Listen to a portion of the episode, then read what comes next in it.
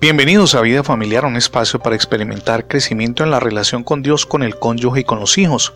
Comparto con usted el título para el día de hoy, Aprenda a descansar en Dios.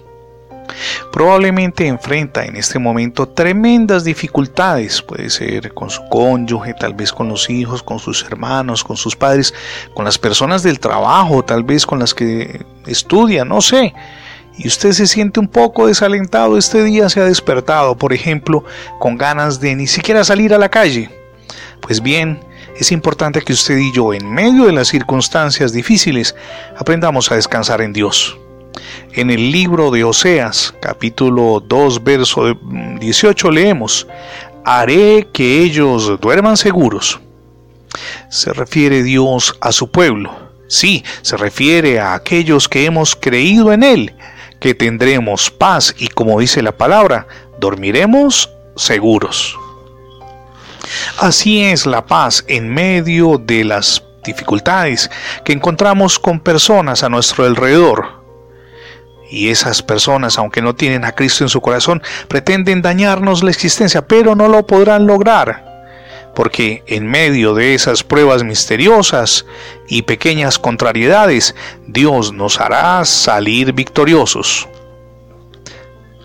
Todas estas cosas pueden quitarnos el sueño, pero ninguna de las circunstancias adversas lo va a lograr. El Señor destruirá todo cuanto amenace a su pueblo, que somos usted y yo, y como dice la propia palabra, quitará de la tierra el arco, la espada y la guerra.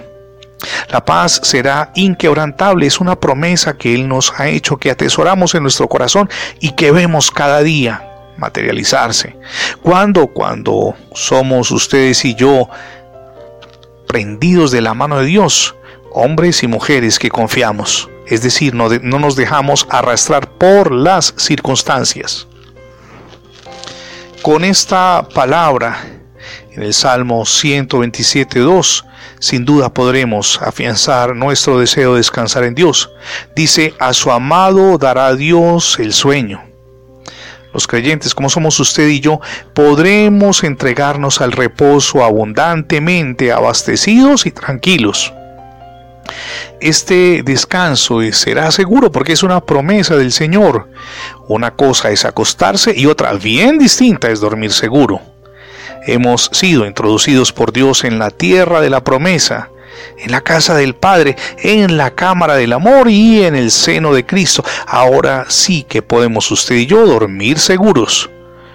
Para un creyente es mucho más seguro y tranquilo, acostarse en paz que permanecer levantado e intranquilo. Recuerde lo que dice el Salmo 23.2, otra promesa que debemos anidar en nuestro corazón. En verdes prados me hará descansar. No descansaremos de verdad hasta que ustedes y yo depositemos toda nuestra confianza en el Señor.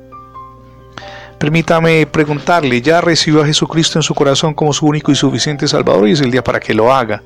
Permita que Jesús reine en su vida, pero también en su familia. Es la mejor decisión que podemos tomar.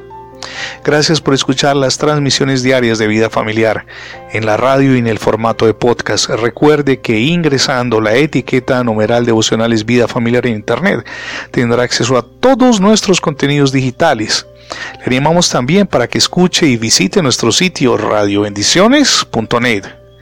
Somos Misión Edificando Familias Sólidas y mi nombre es Fernando Alexis Jiménez. Dios les bendiga hoy, rica y abundantemente.